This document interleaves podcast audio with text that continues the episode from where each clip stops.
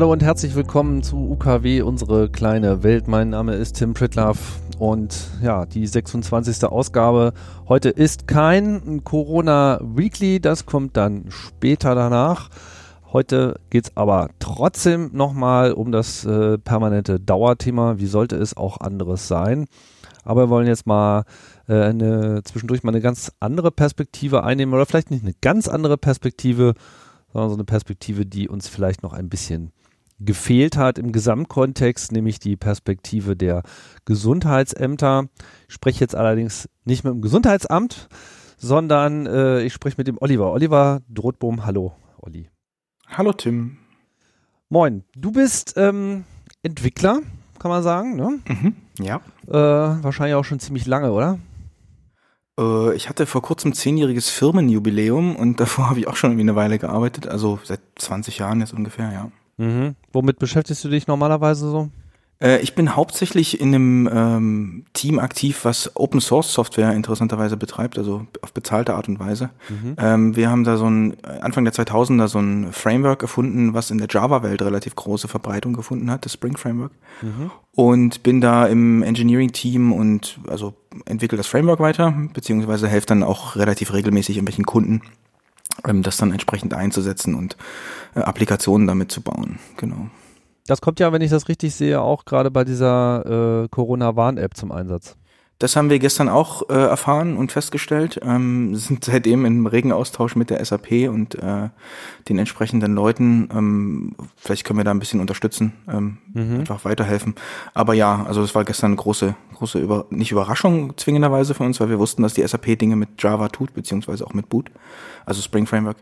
Und ähm, ja, da, also da wird äh, eben die gleiche Technologie eingesetzt, beziehungsweise ähm, über das, was wir dann heute noch sprechen wollen. Mhm ohne da jetzt zu sehr darauf fokussieren zu wollen, aber was macht dieses äh, Spring Framework? Wofür ist das da? Naja, das ist ähm, ähm, üblicherweise, wenn man Applikationen entwickelt, will man bestimmte technische Dinge einfach nicht von, von neu bauen. Ja? Also irgendwelche Datenbanktransaktionen, Security, solche Themen äh, werden einem halt einfach leicht gemacht, die umzusetzen. Da gibt's halt einen großen, großen Baustein an Bibliotheken oder einen großen Satz an Bibliotheken, Bausteinen, ähm, die eben Entwicklern zur Verfügung stehen und je nachdem, welches Problem sie dann haben, wählen sie da, wählen sie dann eben diese Bibliotheken aus, um technische Details lösen zu können, damit die sich selbst wiederum eher darauf äh, fokussieren können, was eigentlich das Domänenproblem ist. Es gibt es eigentlich in jeder Programmiersprache, in, in PHP, JavaScript, äh, ja sowieso und äh, auch halt eben in der Java-Welt und dieses Spring Framework hat sich halt relativ weit verbreitetes, relativ großes Framework, was von ähm, ja, Banken, Versicherungen, Apple, Netflix, den üblichen Verdächtigen und so eingesetzt wird für ihre Software. Mhm. Ja. Okay, also für dich ist das alles äh, kein, kein Neuland. Warum wir jetzt äh, miteinander sprechen, ist, weil du mit einem Kollegen zusammen jetzt gerade dabei bist, eine andere Software im ganzen Corona-Kontext zu entwickeln. Wie kam es dazu? Was, wie hat das alles seinen Lauf genommen? Ähm, also ich bin am Anfang April von einem ehemaligen Kollegen von mir kontaktiert worden. Wir haben früher zusammen in der Firma gearbeitet. Der meinte, wir haben an diesem Hackathon teilgenommen, an diesem Wir versus Virus Hackathon, mhm. der irgendwie ein oder zwei Wochen vorher stattgefunden hatte.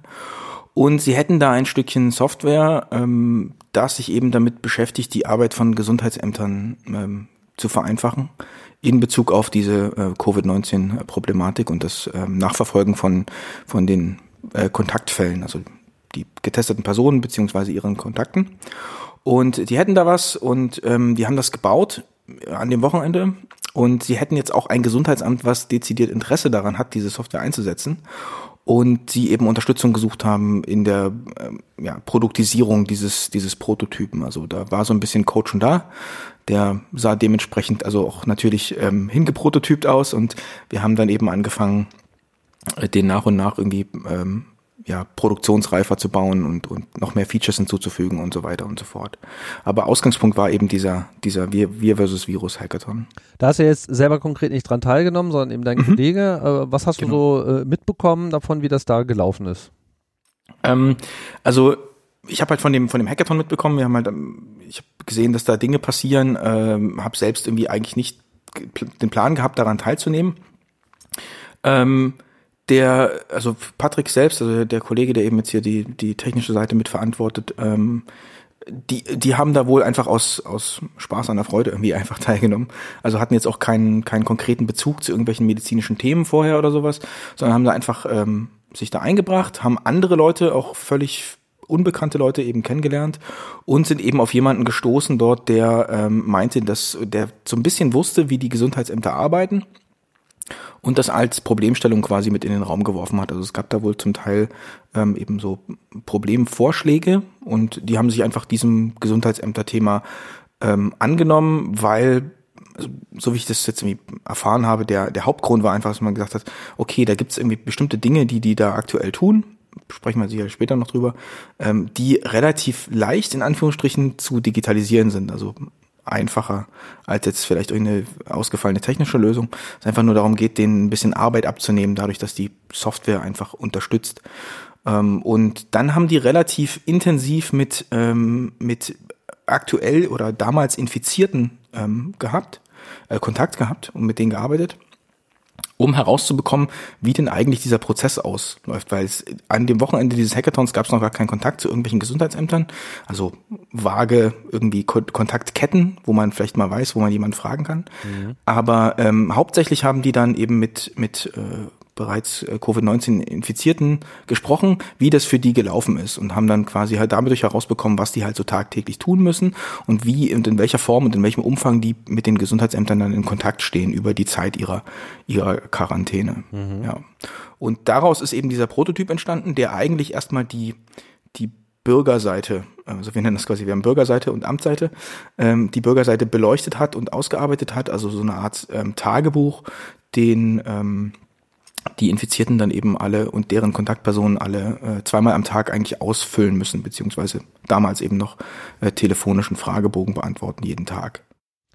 Bevor wir da äh, vielleicht im Detail nochmal drauf äh, eingehen, ähm, was hast du so gehört, wie das äh, gelaufen ist bei diesem Hackathon? Weil das war ja, also erstens war das ja eine sehr, sehr kurzfristig anberaumte Geschichte und dann haben extrem viele Leute dran teilgenommen und es lief ja alles virtuell. Ja. Und am Ende äh, gab es ja auch so ein paar Juries, die sich die ganzen Submissions angeschaut haben und ich glaube, es waren sogar alle Sachen, die dran teilgenommen haben, sind am Ende mit so einem Präsentationsvideo auf YouTube gelandet so dass man sich das sozusagen dort anschauen konnte. Mhm. Ist denn äh, euer Projekt an der Stelle auch schon in irgendeiner Form positiv bewertet und ausgewählt worden oder hat sich das vollkommen unabhängig davon entwickelt? Ähm, da, also da kann ich dir so detailliert gar nichts dazu sagen, also zu dem, was da jetzt an dem Wochenende dann noch genau passiert ist. Ähm, wir sind nur äh, in nicht wir sind nicht in dieser Top 20 Liste gelandet, aber in so einer ähm, in so einer in so einem Förderpool von mhm. 200 200 Projekten, ähm, die jetzt zum einen weitere finanzielle Unterstützung bekommen, als auch natürlich, also da gibt's geht's dann relativ viel um Kontakte und und wer wer also wer kriegt das, kriegt davon mit, dass es dieses Projekt überhaupt gibt. Ne? Das ist jetzt zum Beispiel für die, für uns halt relativ interessant, vor Gesundheitsämter zu kommen. Aber da gibt es Initiativen aus diesem, aus diesem Hackathon heraus. Da gibt es noch irgendwie einen Slack-Channel immer noch, ähm, wo man dann eben sich hinwenden kann und sagen kann, ähm, wir haben jetzt das und das Problem, kann uns da irgendwer helfen? Und da ist quasi einfach ein Netzwerk an Leuten, die, die da weiter mit uns arbeiten ähm, es gibt wohl demnächst auch eine offizielle Ankündigung vom BMBF über die geförderten Projekte nochmal, die jetzt also weiter gefördert werden. Ähm, und ja, da gibt's halt weiterhin so entfernten Austausch. Der ist jetzt wahrscheinlich nicht mehr so, so intensiv, wie er an dem Wochenende war. Also ich persönlich habe jetzt ähm, eigentlich davon von dem Kontakten noch nicht so richtig was mitbekommen. Außer es gibt morgen, glaube ich, morgen Abend irgendwie wieder eine so eine ähm, vier Wochen sind rum Veranstaltung äh, über Zoom. Aber ähm, das beeinflusst jetzt sozusagen die tagtägliche Arbeit jetzt für mich persönlich erstmal nicht. Die ähm, unsere die Leute, die jetzt im Team sind bei uns, die sich um diese ganze Thematik äh, Auftritt, Marketing und so und Verbreitung der Sache äh, kümmern, die sind da natürlich irgendwie stärker involviert einfach. Mhm.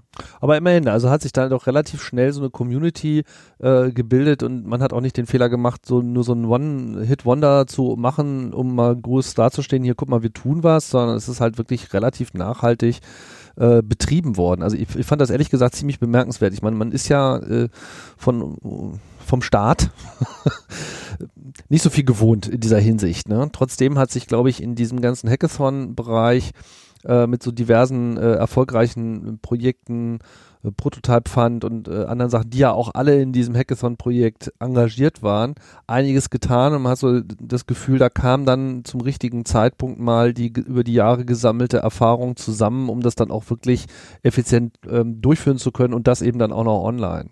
Mhm. Ja, also ich, ich bin eigentlich auch eher so, habe so eine leicht skeptische Haltung, was diese Hackathons angeht, weil ich auch immer das Gefühl habe, so, hm, da wird dann über ein Wochenende was getan und dann danach ist was genau? So, also dann ja. das, das, das, das entfaltet ja eigentlich nur Effekt, wenn man auch einen Plan für danach hat. Und ich habe bei vielen so kleineren Hackathons habe ich immer das Gefühl gehabt, dass deren Idee dann am Sonntagabend aufhört. Und jetzt gerade in Bezug auf diese Covid-19-Problematik hatte ich so das, äh, das andere Gefühl war, es fehlt ja eigentlich nicht so sehr an Ideen, wo Unterstützung notwendig ist, sondern eigentlich an so klassischer, wir müssen es irgendwann mal, mal machen. Ne? Also wir müssen es wirklich mal zu Ende bringen. Ähm, deswegen habe ich dann im Nachhinein natürlich, als Patrick mich gefragt hat, ob ich Lust hätte mitzumachen, äh, auch gesagt, ja, natürlich. Also wenn es jetzt darum geht, das irgendwo äh, produktiv zu kriegen. Ja, das ist jetzt sozusagen das Neue, ne? Also dass, dass da eine gewisse Nachhaltigkeit ist, weil man halt nicht nur gesehen hat, so, weil es nicht nur so ein Schaulaufen war, um, um zu zeigen, wie mhm. geil man ist, sondern man wollte halt offensichtlich, oder zumindest äh, kam es dann dazu, man wollte eben auch wirklich konkrete Hilfe haben, weil die war ja nun mal erforderlich zum ja. Bekämpfen der Krise. Jetzt habe ich hier bei UKW schon ähm, sehr viel über diese ganzen Tracing-Apps gesprochen. Das ist in meinem Corona Weekly ja ein Dauerthema. Einfach weil das ähm, aus so vielen Richtungen her interessant ist. Es ist technisch interessant. Es ist äh, als als als Idee äh, was komplett Neues, was es so noch nicht gab und äh, alle Major Player dieser Welt sind da sozusagen involviert. Also die Staaten, die großen Tech-Konzerne und so dieser ganze Battle, der da sich äh, abspielt, alles äh, ganz aufschlussreich. Nichtsdestotrotz muss man ja auch noch mal feststellen, diese ganze Tracing-App-Diskussion ist halt, äh, das Ziel ist halt ein System zu entwickeln, was beim normalen Contact Tracing hilft, aber das nicht ersetzt. Und letztlich seid ihr ja mit eurem Projekt jetzt sehr viel näher an dieser tatsächlichen Tätigkeit der Gesundheitsämter. Denn was hier anfangs ein bisschen, ich sag mal, salopp äh, als Quarantänetagebuch äh, gestartet ist als Idee, ja, also was du als Bürgerseite bezeichnest, bedeutet ja letzten Endes nur, Infizierter wurde kontaktiert vom Gesundheitsamt, muss jetzt zu Hause bleiben. Ne? Also wenn die Leute ja nicht akut krank sind, dann bleiben sie halt erstmal zu Hause oder irgendwo. Mhm.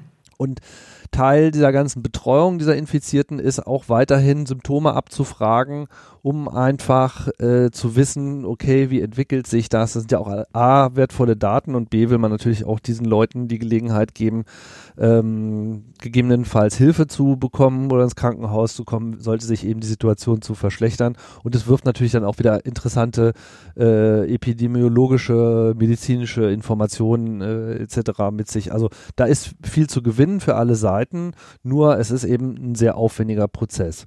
Wie seid ihr da jetzt rangegangen? Also äh, irgendwann gab es ja dann auch Kontakt mit dem Gesundheitsamt. Genau, also ähm, nachdem dieser Hackathon äh, zu Ende war, ähm, hatte, gab es durch Zufall halt einen konkreten Kontakt ins Gesundheitsamt in Mannheim jetzt in dem Fall. Ähm, es liegt ein bisschen daran, dass Teile des Projektteams äh, in Mannheim oder in in der Gegend verortet sind und man dann so, da kennt man jemanden, der jemanden kennt. Und dann haben wir das, ähm, das Projekt dort vorgestellt und ähm, waren relativ schnell an dem Punkt, dass die gesagt haben, ähm, ja, wenn das ein, also wenn das ein wirkliches Stück Software wird, dann würden wir da gern mit euch zusammenarbeiten, um das, ähm, äh, um da quasi zu definieren, was für Features wir brauchen, damit wir das sinnvoll einsetzen können. Ja? Und dann haben wir das gemacht in so ein paar, ein paar Runden und ähm, einfach so ganz klassische agile Softwareentwicklung. Äh, wir bauen ein bisschen was, wir fahren zu denen, wir zeigen denen das, dann funktionieren Sachen oder die wir hätten gern Sachen anders. Ähm, und ähm, dann darüber ist jetzt sozusagen eigentlich bis jetzt letzte Woche ähm, einfach so ein, dieses, dieses Projekt entstanden oder hat sich weiterentwickelt und ist seitdem bei denen im, im Test. Also es ist sozusagen das, wie sich jetzt seitdem, seitdem äh, Hackathon entwickelt hat, eigentlich.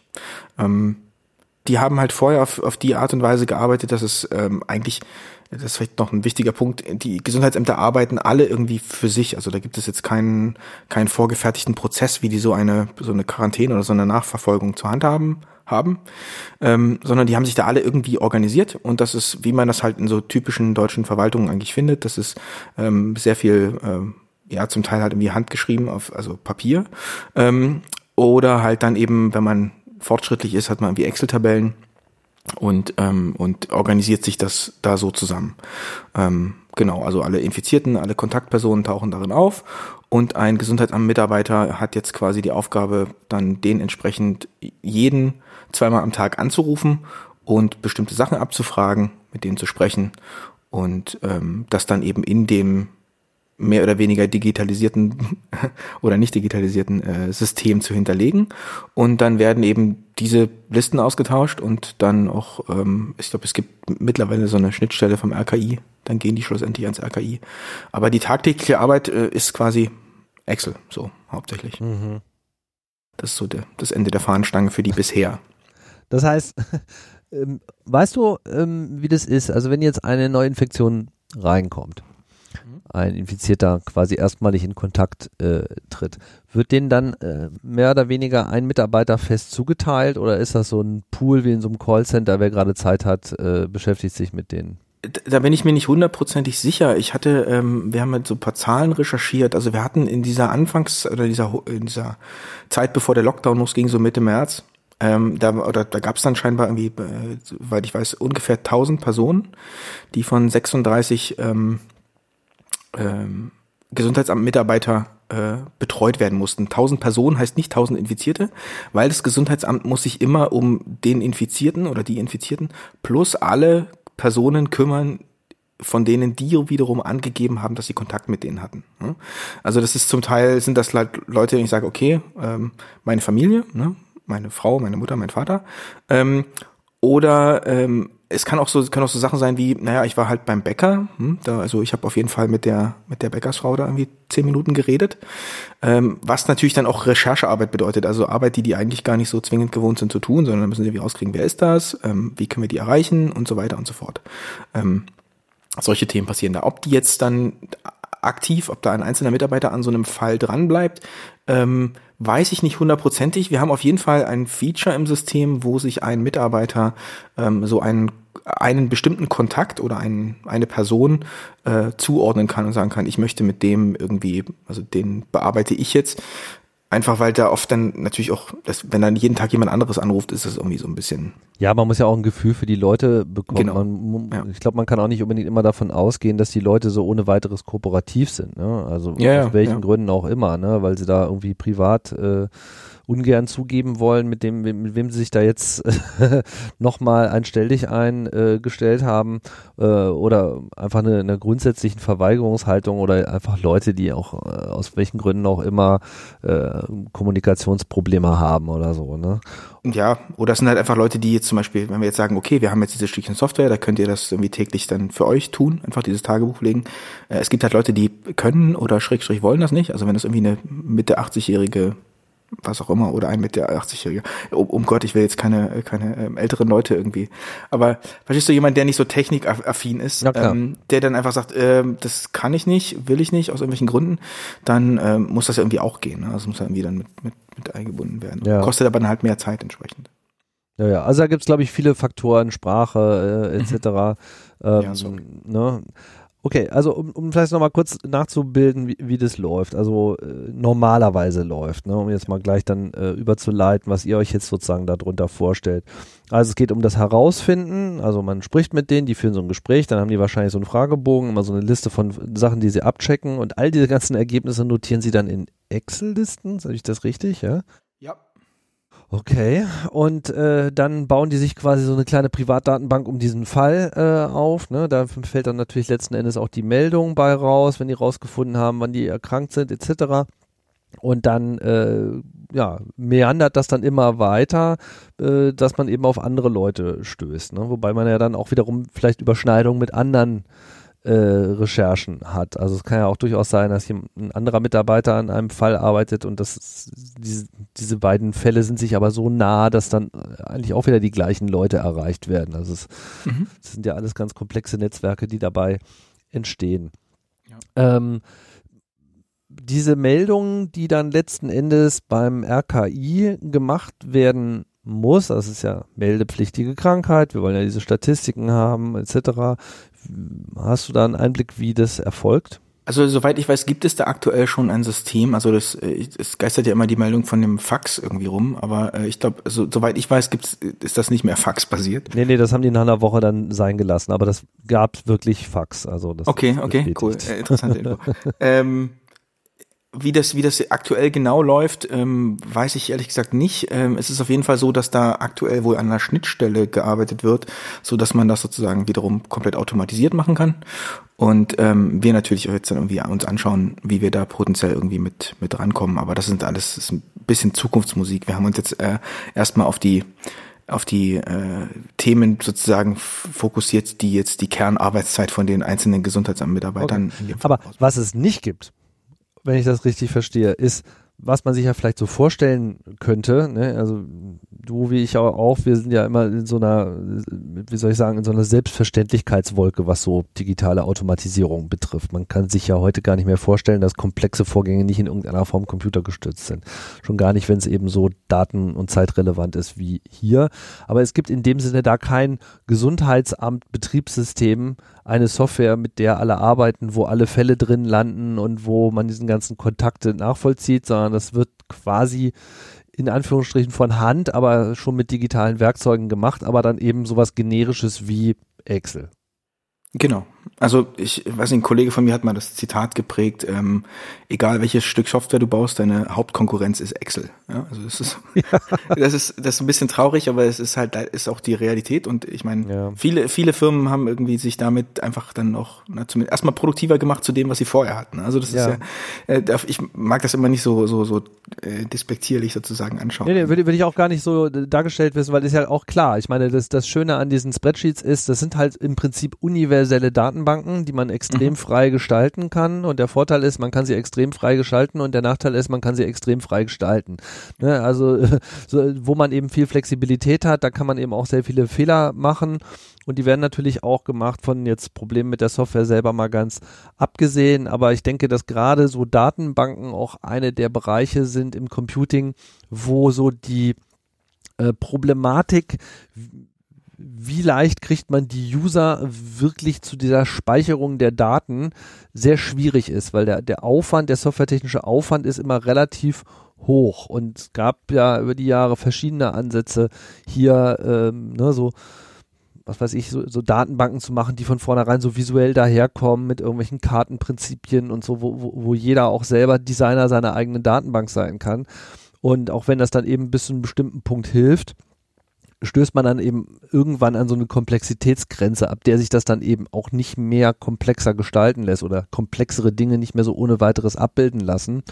Und, und da ist dann halt irgendwie eine Grenze. Und dann erleben wir, glaube ich, oft, und das ist ja hier auch wieder so ein Beispiel, dass da eben so eine Teildigitalisierung schon sehr wohl stattgefunden hat. Man das eben so in dieser Flexibilität, in dem Rahmen, wie man hatte, das gemacht hat. Aber in dem Moment, wo dann einfach mal krassere Anforderungen kommen, also genauer, schneller, flexibler etc., mehr Metadaten, dann kommt das eben schnell an seine Grenze. Und das ist jetzt im Prinzip genau der Punkt, wo ihr jetzt mal äh, reinkommt. Und das hat aber auch den Vorteil, dass ihr eigentlich aber auch nur gegen Excel ankämpfen müsst und nicht gegen irgendeine andere Software, die bestimmte Dinge schon äh, mal so und so gemacht hat.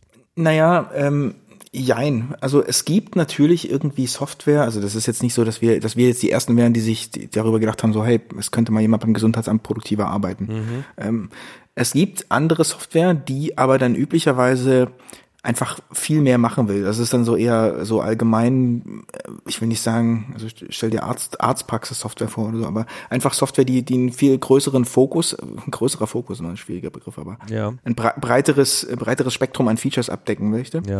Ähm, die kostet halt, also zum einen dann jetzt natürlich auch schon Geld und der Punkt ist einfach, es gibt halt irgendwie, gab so zwei, ähm, zwei Hauptpunkte, warum die noch nicht bei Gesundheitsämtern äh, im Einsatz sind. Das erste ist, dass jetzt gerade in Bezug auf diese Fallnachverfolgung einfach das Problem bisher nicht da war. Also da gab es irgendwie mal hier einen Fall von irgendeiner äh, meldepflichtigen Krankheit hier und mal da. Ja, so bisschen Masern kriegt man auch noch mit äh, genau. Excel hin, ja. Genau. Und das andere ist halt, dass einfach natürlich auch in ähm, die Digitalisierung von Gesundheitsämtern wahrscheinlich auf der Prioritätenliste des Bundesfinanzministers ähm, etwas weiter hinten steht. Also da ist jetzt auch nicht gerade mit Geld nach denen geworfen worden, um ja. solche Projekte zu, zu starten. Ja. Ja. Okay, gut, aber das ist jetzt so die Situation, in der ihr seid. Was, Genau. was ist denn jetzt euer Ansatz? Also äh, was, was, was ist denn schon entstanden und was, was soll eigentlich noch entstehen und was kann dabei rauskommen für alle?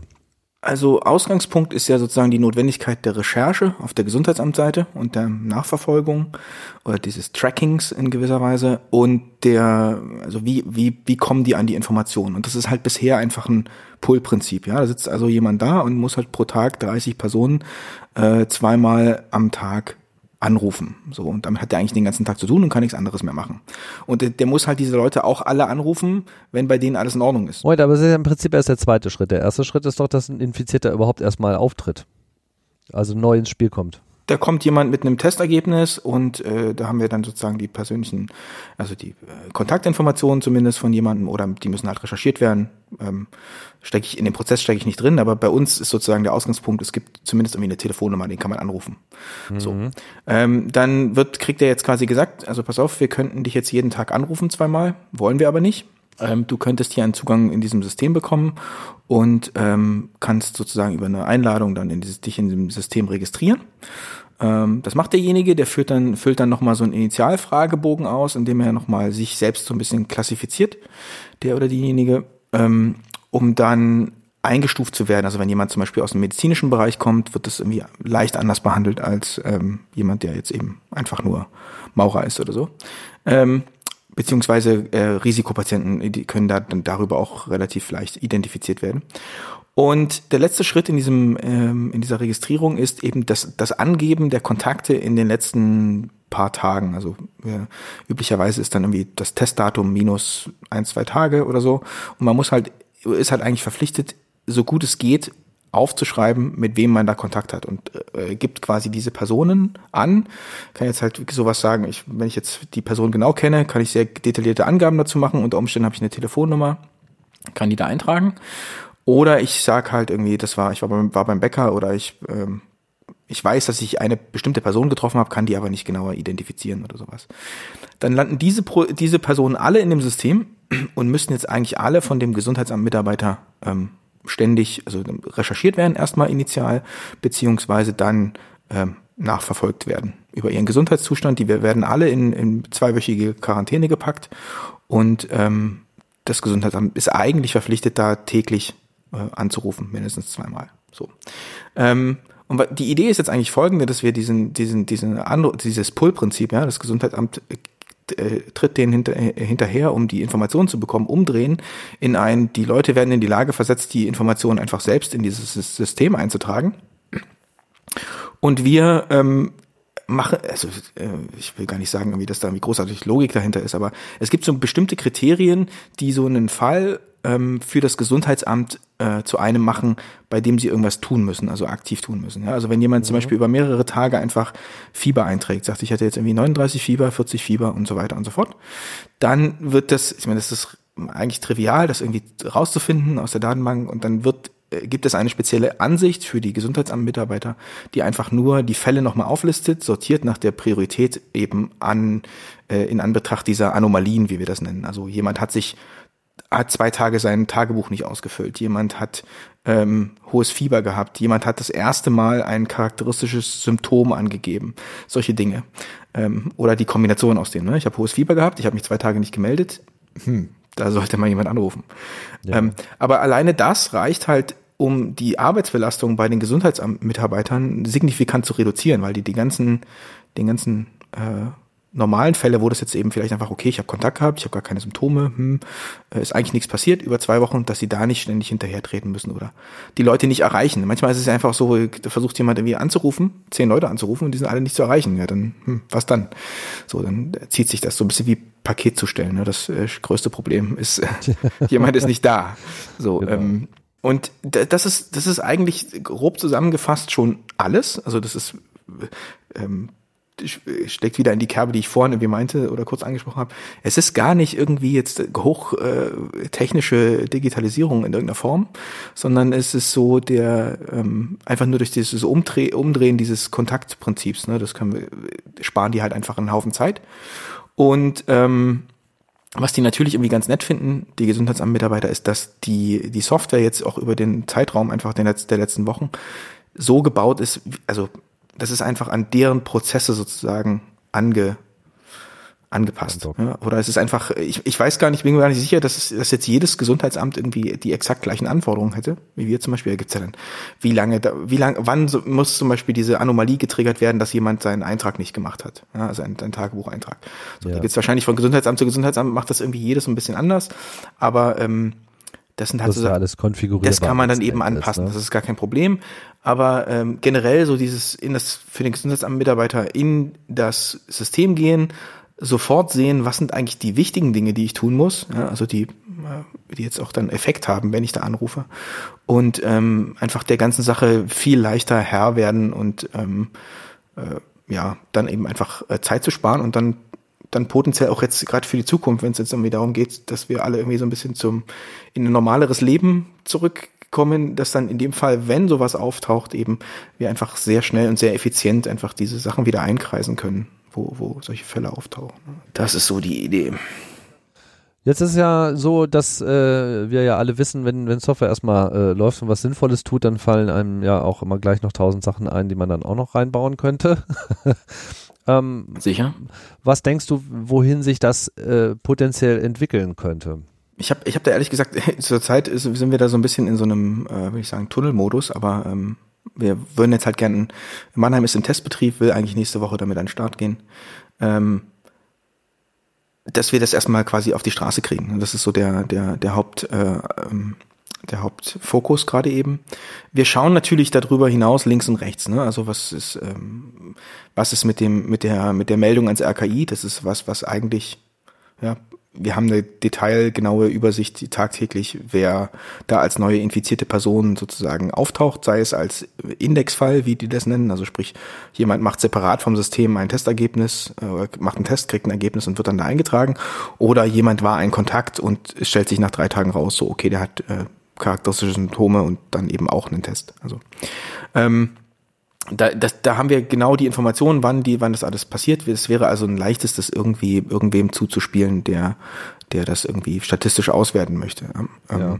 Solche Dinge. Es gibt natürlich auch jetzt dann Überlegungen, wir beobachten die, die, die Tracing App, also sprich diese, diese Kontaktnachverfolgung, die dann die, der Bürger in seinem Telefon äh, durch die Gegend trägt, ob, ob das irgendwie sinnvoll dann eben Möglichkeiten gibt, das mit zu integrieren, also einfach bei der äh, Kontaktermittlung dann in dem Fall, wenn jemand infiziert ist, ob das hilft.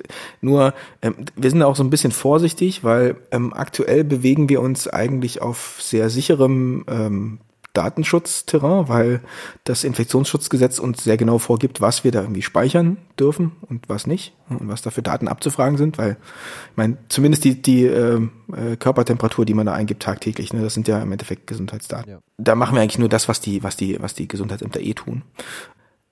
Alle, alle weitergehende Integration würde jetzt natürlich erstmal diese, diese, diese Baustelle aufreißen, diese Fragen.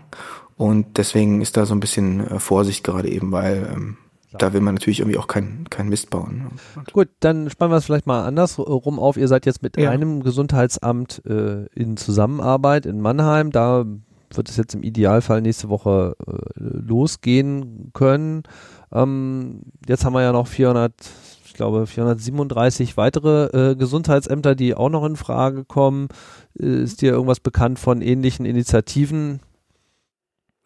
Ähm, das ist eigentlich so aktuell die Hauptherausforderung für die Leute, die bei uns so dieses, diese Öffentlichkeitsarbeit machen, weil eben Gesundheitsämter an Landkreisen aufgehangen sind. Das heißt, da ist jetzt auch der Effekt, den wir durch den, den Hackathon sehen, dass das quasi bei der Bundesregierung quasi bekannt ist, das Projekt, ist jetzt nicht so ein großer leider aktuell noch, weil das eben nicht so von oben nach unten runterregnen kann. Also da fließt schon Information, aber jetzt kann jetzt keiner sagen, hier, nehmt mal bitte alle diese App.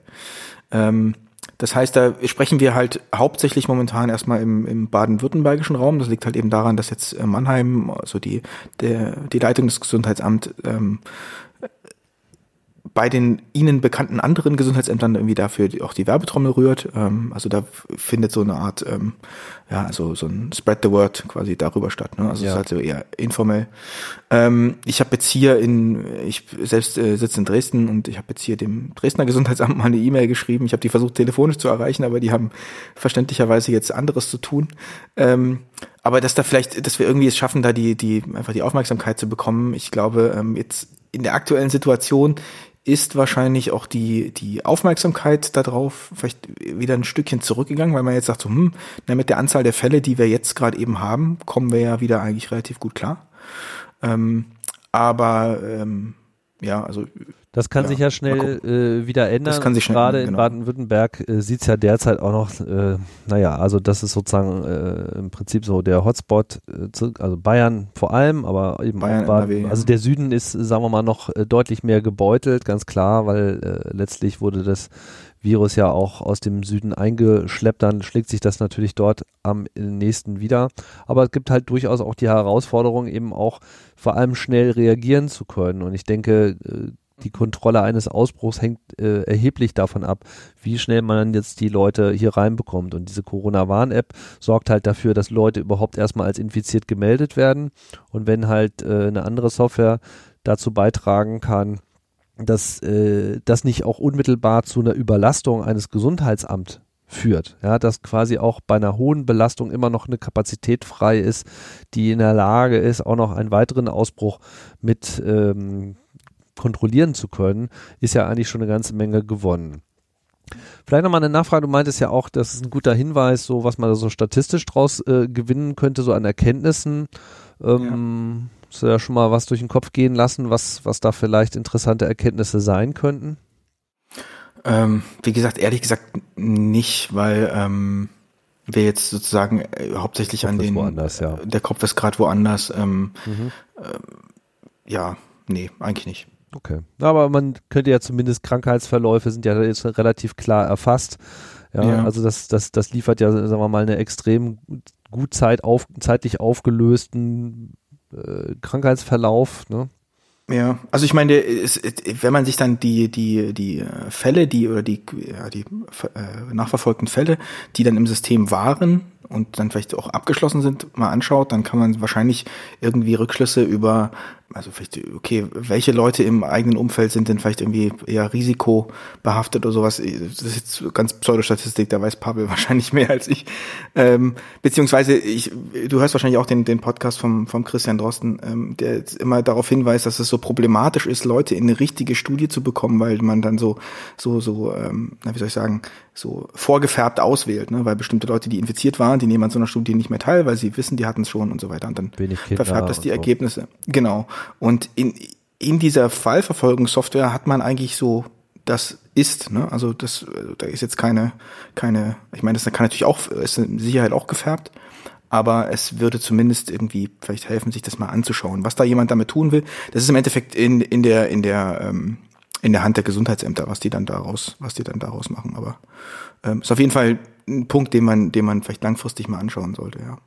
Eure Software, nehme ich mal an, ist im Wesentlichen erstmal webbasiert. Jawohl. Also Serverkomponente und ein, ein Frontend, Web-Frontend. Das heißt, die Leute benutzen erstmal einen Webbrowser, um, um das alles auszufüllen. Ist da schon Genau. über die nächsten Schritte nachgedacht werden? Ich meine, das Naheliegende ist natürlich dann gleich äh, Apps zu bauen etc.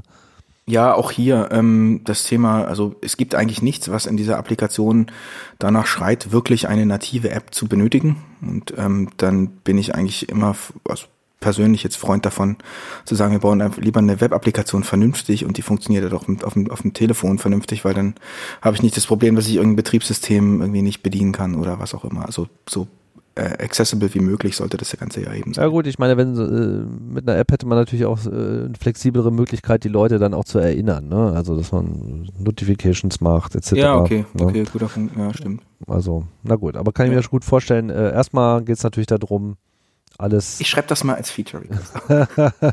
Don't get me started. Da Ja. mir bestimmt noch ein. Ja, doch, äh, das ist interessant, das ist gut. Ja, ja, ich meine, das wäre jetzt sozusagen das, was ich so erwarten würde. Ich meine, muss ja auch davon ausgehen, die Leute sind auch gerade krank, so, ne? Mhm. Und Ja, ja, äh, wenn du da liegst mit äh, 39 Fieber und so, äh, äh, und Lass mal den Windows-Rechner starten. ja, genau so. Und dann macht das Ding Bing und dann sind so Webbrowser und so. Ich meine, das mag einem äh, am einen Tag sehr einfach vorkommen, auf dem anderen ist es dann irgendwie aber auch schon wieder viel zu viel, ja, so wie war denn jetzt die Webadresse und so. Ja. Äh, wenn du da aber einfach so deine App hast, die einfach hochkommt, sagst so, pling, 15 Uhr ist mal wieder Zeit, äh, Fieber zu messen, hast du gemacht, ja, zack, bumm und so. Also einem quasi auch so ein bisschen was an die Hand gibt als Durchführung, das musst du machen, das musst du machen, ne, äh, auch zur, auch zum Selbstschutz in gewisser Hinsicht. Also es ist ja, ja. Äh, dann schon fast eine pflegerische Maßnahme ähm, ich mir auf jeden Fall äh, noch einiges vorstellen. Aber klar, wichtig ist vor allem, dass äh, hier diese Digitalisierung äh, ver verbessert wird und am Ende würde das ja auch bedeuten, dass diese Meldungen vielleicht auch zeitnäher durchgeführt werden können. Also das ja, ist ja, ja gerade ein großes Thema, äh, wie langsam teilweise Meldungen vorgenommen werden. Manchmal hat es halt einfach auch Gründe, weil eben ne, Informationen müssen ja natürlich auch erstmal gewonnen werden und dann weiß man es halt auch einfach erstmal zwei, drei Tage später. Aber man will natürlich jetzt verhindern, dass weitere Verzögerungen dadurch entstehen, dass einfach nur die Prozesse zu schwierig oder zu fehleranfällig sind. Mhm. Ja, Olli, da haben wir es im Prinzip einmal eingepackt. Äh, eins hast du noch nicht gesagt, wie es heißt. Ja, ist mir vorhin auch gerade aufgefallen. also das Projekt heißt Carano, also mit Q von Quarantäne und Carano. Mhm. Q-U-A-R-A-N-O. Ähm, es gibt carano.de natürlich, da findet man den, ähm, den Pitch, also die Idee, äh, Dokumentation, auch Kontaktmöglichkeiten, falls jemand irgendwie von Gesundheitsämtern zuhört und das sich gerne mal anschauen möchte. Wir haben Testzugänge. Ähm, und der ganze Code ist natürlich irgendwie Open Source auf äh, github.com slash Carano ähm, unter der EU Public License, ähm, wie ich jetzt gelernt habe. Ähm, mhm. Wir haben nicht Apache genommen, weil wir gern hätten, dass die, äh, die Lizenz sozusagen viral ist. Also sprich, dass jemand das unter der gleichen Lizenz weiterverwenden ja. darf. Die ist relativ ähm, neu, ne? Das äh, habe ich jetzt auch erst im Rahmen dieses äh, dieser ganzen Corona-Aktivitäten gesehen, dass es diese Lizenz überhaupt erst gibt, dass es eine EU-Public ja. License gibt und die jetzt hier in zunehmendem Maße auch von den Projekten benutzt wird. Könnte mir durchaus vorstellen, ich, dass das nochmal ein Trend wird ich mache seitdem ich denken kann irgendwie Open Source Software, die ist, bis Patrick irgendwie meinte, wir haben jetzt die genommen. Ich so, was? Aber ähm, das passt ja ganz gut. Also äh, man hat weiterhin alle Freiheiten, außer dass man eben die Software, wenn man sie dann äh, verwendet oder einbindet irgendwo, dann eben selbst nur unter der gleichen Lizenz wieder weiterverbringt. Mhm. So, alles Open Source heißt, äh, das ist einerseits eine Einladung für Leute, dann auch mal nachzugucken und gegebenenfalls noch mit Verbesserungen, Ergänzungen, Kommentaren, äh, sonstiger Kritik anzukommen. Bitte, bitte, bitte gern, ja. Heißt aber auch, dass im Prinzip, wenn jetzt uns hier irgendwelche Gesundheitsämter zuhören, Natürlich. sie im Prinzip hier auch gleich zugreifen müssen. Aber jetzt, das würde ja nicht bedeuten, jetzt muss jetzt jeder anfangen, sich selber das zu installieren. Wie stellt ihr euch denn diese, diese, diese Installation vor? Im Prinzip bräuchte ja jedes Gesundheitsamt seine eigene äh, Serverinstanz, sein eigenes System. Mhm. Kann man da in irgendeiner Form eine, eine Dienstleistung erwarten? Äh, ja, also das sind verschiedene Themen. Ich habe ähm, generell wir haben, wir haben die Möglichkeit einfach irgendwie, wir bauen Docker-Container. Das heißt, wenn ein Gesundheitsamt äh, IT das selbst betreiben möchte, dann können sie das. Sie brauchen nichts anderes als eine Datenbank und halt irgendwie einen Server, der irgendwie ähm, Java ausführen kann und ein bisschen JavaScript, also mhm. die Angular-Applikation. Äh, wir bieten aber auch in Zusammenarbeit jetzt dann äh, mit der Telekom, die halt, also die war so Sponsor in dem Wir versus Virus äh, Hackathon, genau.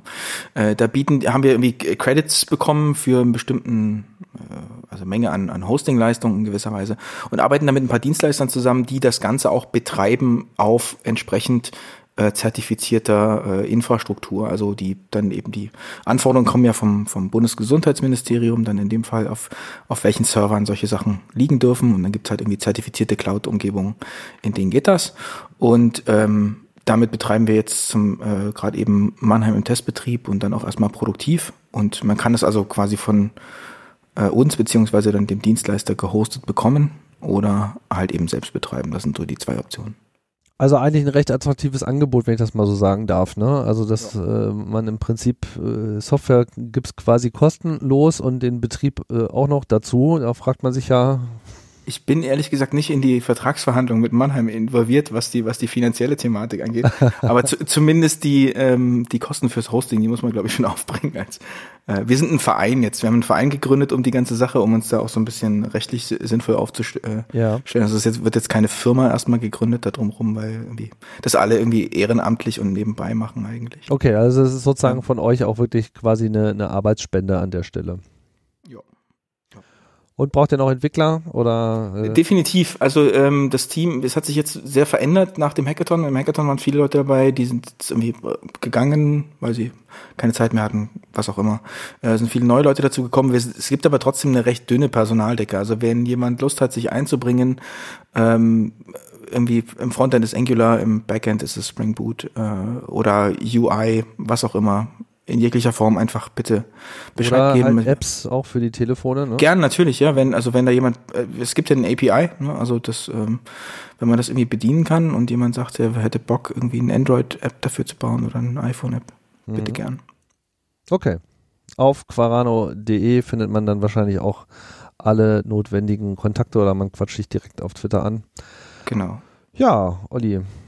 Haben wir alles? Tim. Ja, vielen Dank für die Einladung, für die Gelegenheit. Ja, vielen Dank für äh, dein Engagement und die Erklärung hier. Dann äh, sage ich Tschüss und vielen Dank fürs Zuhören bei UKW. Weiter geht's mit äh, Corona Weekly, dann mit Pavel. Da werden wir ein paar weitere Zahlen durchquatschen, äh, zeitnah. Und äh, bis dahin sage ich Tschüss und bis bald.